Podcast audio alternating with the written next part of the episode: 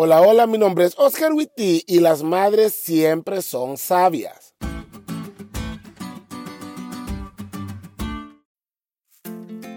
Las mamás, aquellas santas mujeres que nos tuvieron en su vientre durante nueve meses, autoras del Si lo encuentro, ¿qué te hago? y dueñas del Porque sí, porque yo digo y soy tu mamá.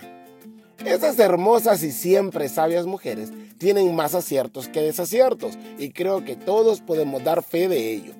¿Cuántas veces mi mamá me dijo, hijo, haceme caso?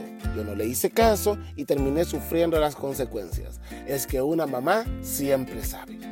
La Biblia dice que cuando nuestro pequeño y desordenado Belsasar tiembla ante la inscripción, llama a los sabios y no puede hacer nada. El griterío en la sala del rey crece, entonces la reina, que según el comentario bíblico adventista es su mamá, entra a la sala y le dice, mi hijo. Bueno, así no le dice, pero siento que en ese tono iba.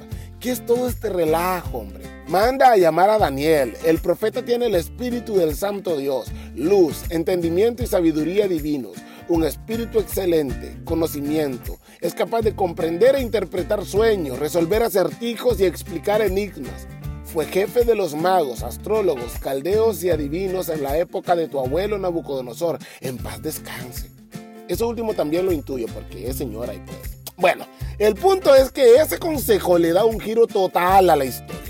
Lo interesante, tal como lo resalta la lección, es cómo un hombre de tal peso y sabiduría como Daniel es desconocido para el rey. Y aunque el autor de la lección presenta varias posibilidades, lo que a mí más me convenció fue ver que el niño mimado y lucido que había hecho un banquete tan soberbio y había mandado a traer en su borrachera las copas de Dios, se creía tanto que había pasado por alto el consejo de su mamá en una situación tan apremiante y había dejado de lado a Daniel para no tener nada que ver con el reinado de su abuelo, mandando así el mensaje que él podía solito y no necesitaba de lo que antes había.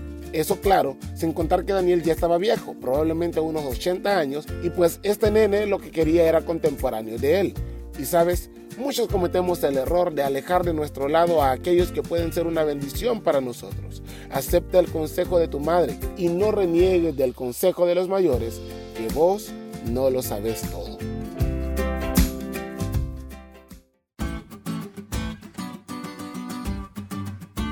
¿Te diste cuenta lo cool que estuvo la lección? No te olvides de leerla y compartir este podcast con todos tus amigos. Es todo por hoy, pero mañana tendremos otra oportunidad de estudiar juntos.